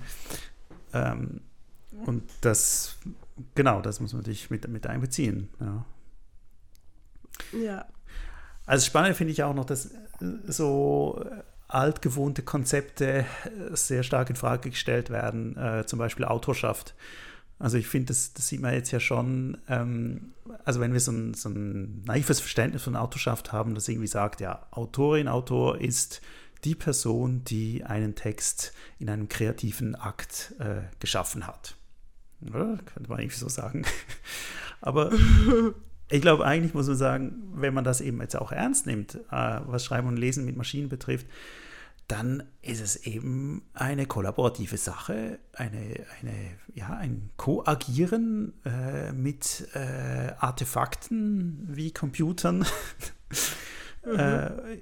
mit denen eben Text entsteht und natürlich auch noch mit anderen Menschen. Das heißt, weil ich, ich spreche ja mit anderen Menschen äh, und kriege Ideen und so weiter, lasse mich inspirieren, lese andere Texte, diese ganze Intertextualität. Und äh, also ich glaube, meine, in der Literaturwissenschaft oder so ist das natürlich ja, längst diskutiert oder auch in der Medienwissenschaft, äh, vielleicht auch in der Linguistik, aber in der Öffentlichkeit kommen dann so Fragen wie, ja, wenn jetzt ChatGPT geholfen hat, mir einen Text zu schreiben, wer ist dann Autor dieses Textes? Mhm. Und da finde ich ja gut, da hat sich vielleicht gar nicht so viel geändert, wenn man eben die Maschine als Partizipanten ernst nimmt.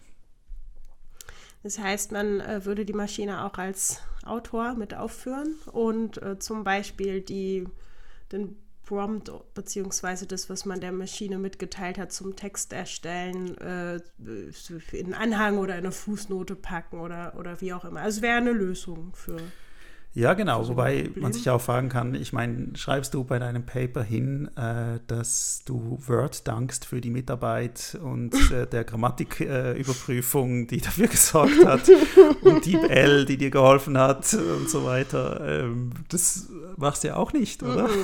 nee. aber, aber ich schreibe hin, wenn äh, eine, ein Mensch ähm, genau. einen Text Korrektur gelesen hat, also zumindest in die Fußnote in den Dank und ich meine, wenn man Texte in Co-Autoren schafft, schreibt er natürlich auch als Autor ja. oder Autorin. Ja. Ähm, aber ich glaube, ich mache das ja. jetzt in Zukunft. Ich, ich werde hinschreiben, äh, Dank an meinen Computer. Ja. das ist doch lustig. Ich meine, was man ja schon auch schreibt, wenn man jetzt von der Textproduktion mal ein bisschen weggeht und, und äh, zu statistischen ähm, Programmen und, ja. und, Hilfe, die, also das schreibt man ja, ja, schon. Die Analysen wurden mit äh, dem und dem Programm gemacht, mit dem und dem Paket aus dem und dem ja. Programm oder sowas. Ähm, das ist eigentlich total interessant, warum das dort irgendwie völlig klar ist, dass man das tut, aber beim eigentlichen Schreiben des Textes nicht. Mhm. Und ja. Weil das kein kreativer, ja, doch, es ist wohl, es ist ja schon auch ein kreativer Prozess, sich äh, äh, das richtige statistische Modell äh, ja. auszusuchen ja. und. Ja, und ich meine, wie. Also ich wollte gerade sagen, weil das kein, kein kreativer Prozess ist, aber es ist es ja auch, nur ja, auf einer anderen Ebene. Ja, also ich meine, da ist ja auch klar, also auch krass, wie stark äh, zum Beispiel eine Statistiksoftware beeinflusst, wie du die Statistik machst. Mhm. Also ich meine, das ist ja... Ich glaube zum Beispiel, dass bei dem Aufsatz, den ich eben vorgestellt habe, also die haben, die haben geschrieben, dass sie das mit SPSS gemacht haben. Ja. Und ähm, ich glaube, da kriegt man einen ganz anderen Output wie in A oder ja. mit Python oder was auch immer. Ja. Also du, du, du, du bist du bist ja gar nicht so geübt oder gewohnt drin, dann auch ähm, die äh, Formel des Regressionsmodells offen zu legen mhm. und äh, das eben auch oder die, die Kennzahlen halt, ähm, die Schätzkoeffizienten oder so dann eben auch darzustellen. Mhm. Also es mhm. ist, genau, es ist eine andere äh, Tradition mhm. vielleicht, also je nachdem, mit welchem Programm man arbeitet. Ja, genau, genau. Ne, ich glaube, das, also das ist total krass, oder? Und, und also ich glaube eben so auf, auf technischer oder programmiertechnischer Ebene ist man sich dessen wahrscheinlich eher bewusst als beim ganz simplen Schreibprozess. Ja. Was weniger der Fall ist. Wobei, also ich meine, ich weiß noch früher im Studium, da haben wir zum Beispiel, also ich meine, es gibt ja zum Beispiel Bücher, da steht drin, zum Beispiel, in welcher Font sie gesetzt sind. Und das ist irgendwie total cool, wenn du natürlich typografisch interessiert bist, dann ist es extrem wichtig, in welcher Font Mhm. die, das gesetzt worden ist. Und äh, ich weiß noch, ich habe das früher bei meinen Seminararbeiten auch immer gemacht. Ich habe da immer hingeschrieben, das der, in der Font und so. Äh, weil ich doch irgendwie fand, ähm, nein, nein, das fand ich noch nicht, aber das war mir einfach wichtig. Aber, aber letztlich ist ja doch eben die Art und Weise, wie das dann gesetzt wird, äh, beeinflusst auch die Lektüre. Ja. Ja, Also was mir gerade noch so einfällt, ist, dass wenn man, äh, wenn man in einem Text ähm, darauf verweist, welches Statistikprogramm und welche, welche Pakete und äh, ja, welches Modell man verwendet, dann zeigt man damit ja, dass man das beherrscht. genau. Ne? Dass Ja. man das irgendwie, Genau. äh, dass man sich damit auskennt, dass man das beherrscht und so weiter. Wenn man jetzt schreibt, ja, übrigens, ich habe den Text auch mit ChatGPT geschrieben, dann hat es eine negative Konnotation, oder? Dann heißt es so, ah, der kann auch nicht mal einen eigenen Text selber Mhm. schreiben. Vielleicht hat es auch was damit zu tun. Aber andererseits, aber man müsste umdenken. Man Ja, müsste genau. sagen, hey, ich kann damit umgehen. Ich kann ChatGPT Genau. verwenden und kann damit umgehen und deshalb setze ich es rein. Genau. Und ich meine, heute ist ja so, dass wir uns nerven, wenn in einem Text orthografische Fehler drin sind, weil wir finden, aber hey, also das, du hast doch eine automatische Rechtschreibkontrolle. Warum hast du die nicht eingesetzt? Und ich glaube, auch da gab es natürlich die Diskussion, äh, ja, also wenn jetzt Word die Rechtschreibkontrolle macht, dann lernen die Leute ja gar nicht mehr richtig Rechtschreibung. Also, um jetzt in der Schule zum Beispiel überprüfen zu können, ob jemand die Rechtschreibung beherrscht, möchte ich nicht, dass eben die automatische Rechtschreibkontrolle verwendet wird. Aber äh, genau, ich denke, das, äh, das ändert sich und wahrscheinlich, naja, wir werden in fünf Jahren wird es völlig normal sein, dass wir Ich glaube auch, ja. Creative AI, Generative AI verwenden werden. Ja.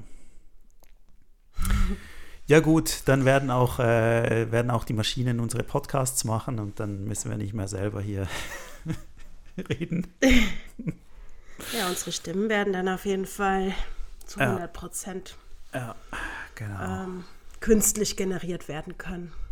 Ja, genau. Wir könnten jetzt ja mal eine französische Version des Podcasts machen mit äh, unseren Ja. Stimmen, mit, äh, die AI-mäßig transformiert worden sind. Sehr schön. Na gut. Ja gut, haben wir es für heute. Wir haben es doch geschafft. Wir haben es geschafft. Super. Naja. Äh, Gerade warten, so, wir, warten wir den Schnitt ab. Gut, Ja, dann äh, wünschen wir einen schönen Abend und bis bald. bis bald Ciao. zum nächsten Mal. Ciao. Ciao.